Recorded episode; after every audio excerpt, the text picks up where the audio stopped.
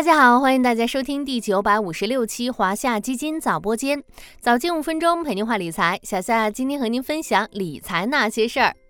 二零二四年进入第二周，小夏还处于写日期时，经常把二零二四年写成二零二三年的混乱期。不过最近的一件件大事儿已经在告诉我们，新的一年正在发生许多改变。比如刚刚过去的这个周末。无论是国内还是国外，都发生了很多事情。接下来就跟小夏一起来听听吧。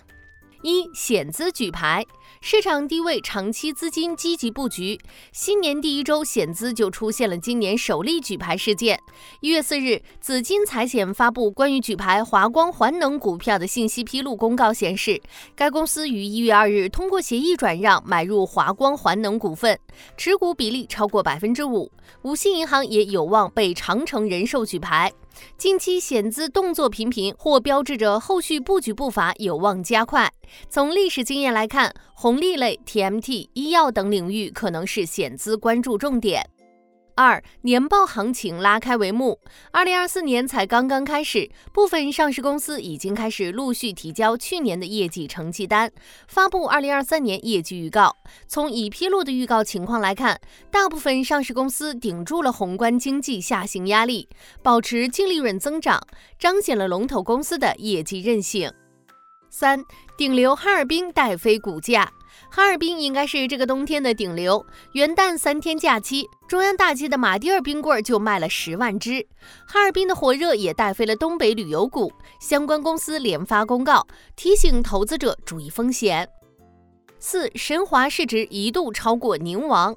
最近这段时间，高股息资产表现强势。一月五日，中国神华盘中继续创下二零零八年以来新高，市值一度超过同一时点的宁德时代。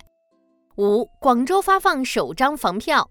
一月五日，广州市荔湾区在石围塘旧城改造项目试点率先推进房票安置新模式。该区土地开发中心于石围塘征拆现场开出了广州首张房票，标志广州探索房票安置制度迈出实质性第一步。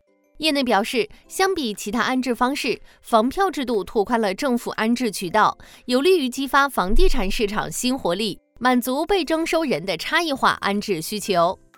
六，多地推出公积金新政。新年伊始是房地产市场政策蓄力的关键期。近期，上海、海南、山东济宁、河南洛阳、云南曲靖、山东菏泽、福建漳州等地就纷纷对公积金贷款政策进行优化调整，具体包括延长贷款期限、提高贷款限额、降低首付款比例、扩大使用范围等措施。业内预计，后续将会有更多城市出台相应政策，公积金政策将继续优化。七，两大航空公司新增免费退改规定。提前买机票买贵了怎么办？因为生病无法出行，退票要收费吗？近日，南方航空、东方航空相继发布公告，将于二零二四年一月十日起调整客票退改规则，新增航班免费退改规定，上述情况均可免费退票，并将机型变动至客户无法成行、航班经停点延误。机场转场、不可抗力等因素均纳入客票免费退改适用范围。八、新能源汽车与电网融合互动意见发布，国家发改委等四部门发布关于加强新能源汽车与电网融合互动的实施意见，提出到二零三零年，我国车网互动技术标准体系基本建成；二零二五年，我国车网互动技术标准体系初步建成。充电峰谷电价机制全面实施并持续优化的目标。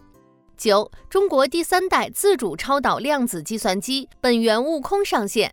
一月六日，中国第三代自主超导量子计算机本源悟空上线运行。